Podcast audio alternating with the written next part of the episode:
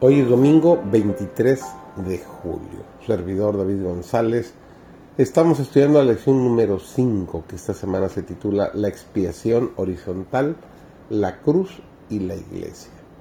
El tema del día de hoy se titula Acercados en Cristo. Al volverse a los gentiles en Antioquía de Pisidia, Pablo y Bernabé no dejaron de trabajar por los judíos donde quiera que tuviesen oportunidad de hacerse oír. Más tarde, en Tesalónica, en Corinto, en Éfeso y en otros centros importantes, Pablo y sus compañeros de labor predicaron el Evangelio tanto a los judíos como a los gentiles. Pero sus mejores energías se dirigieron desde entonces a la edificación del reino de Dios en territorio pagano entre pueblos que no tenían sino poco o ningún conocimiento del verdadero Dios y de su Hijo.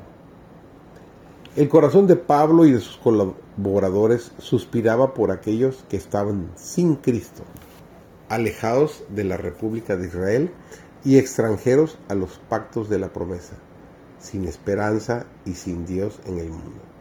Mediante el incansable ministerio de los apóstoles de los gentiles, los extranjeros y advenedizos que en otro tiempo estaban lejos supieron que habían sido hechos cercanos por la sangre de Cristo y, y que por la fe en su sacrificio expiatorio podían llegar a ser juntamente ciudadanos con los santos y domésticos de Dios.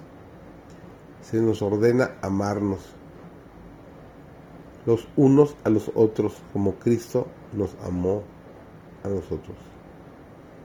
Él ha manifestado su amor deponiendo su vida para los redimidos.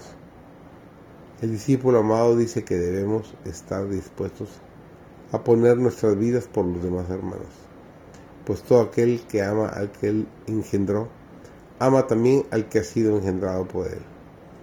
En primera de Juan capítulo 5, versículo 1 nos dice, si amamos a Cristo, amaremos también a los que se le parecen en su vida y carácter. Y no solamente así, sino que también amaremos a aquellos que están sin esperanza y sin Dios en el mundo.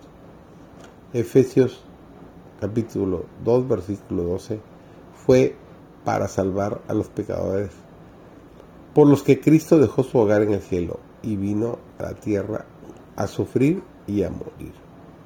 Por esto él sufrió y agonizó y oró, hasta que, con el corazón quebrantado, abandonado por aquellos a quienes vino a salvar, derramó su vida en el Calvario. Qué gran sacrificio hizo por nosotros. Tenemos que reunirnos alrededor de la cruz. Cristo y este crucificado debe ser el tema de nuestra contemplación conversación y más gozosa emoción.